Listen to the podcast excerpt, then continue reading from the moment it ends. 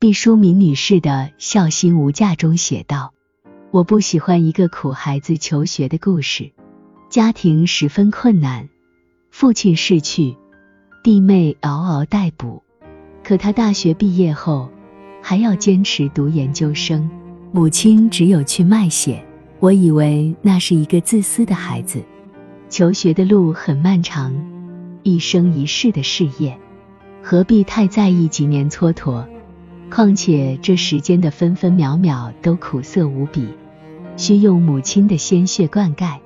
一个连母亲都无法热爱的人，还能指望他会爱谁？把自己的利益放在至高无上位置的人，怎能成为人类的大师？我也不喜欢父母重病在床，断然离去的游子。无论你有多少理由，地球离了谁都照样转动。不必将个人的力量夸大到不可思议的程度。在一位老人行将就木的时候，将他对人世间最凄寂的希望斩断。以绝望之心在寂寞中远行，那是对生命的大不敬。我相信每个赤诚忠厚的孩子，都曾在心底向父母许下孝的宏愿，相信来日方长，相信水到渠成，相信自己必有功成名就、衣锦还乡的那一天，可以从容尽孝。可惜人们忘了，忘了时间的残酷。忘了人生的短暂，忘了世上有永远无法报答的恩情，忘了生命本身不堪一击的脆弱。父母走了，带着对我们深深的挂念；父母走了，留给我们永无偿还的心情。你就永远无以言笑。有一些事情，当我们年轻的时候无法懂得，当我们懂得的时候已不再年轻。世上有些东西可以弥补，有些东西永无弥补。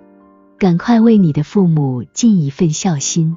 也许是一处豪宅，也许是一片砖瓦，也许是一腔肺腑之言，也许是一桌山珍海味，也许是一枚野果、一朵鲜花，也许是花团锦簇的盛世华衣，也许是一双洁净的布鞋。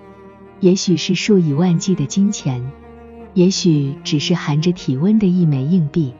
父母在，人生尚有来处；父母去，人生只剩归途。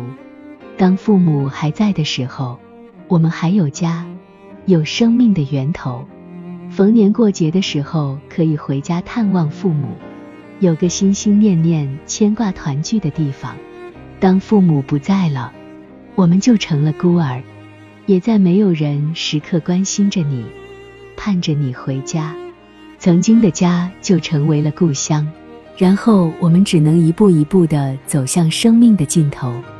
珍惜与父母在一起的时光，及时尽孝，不要等到后悔莫及的时候才想到补偿父母。孝顺不仅仅是提供物质上的需求。更重要的是精神上的陪伴和理解，关心他们的生活和情感需求。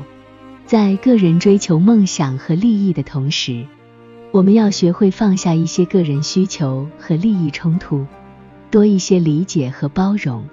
请从现在开始，从力所能及的地方做起。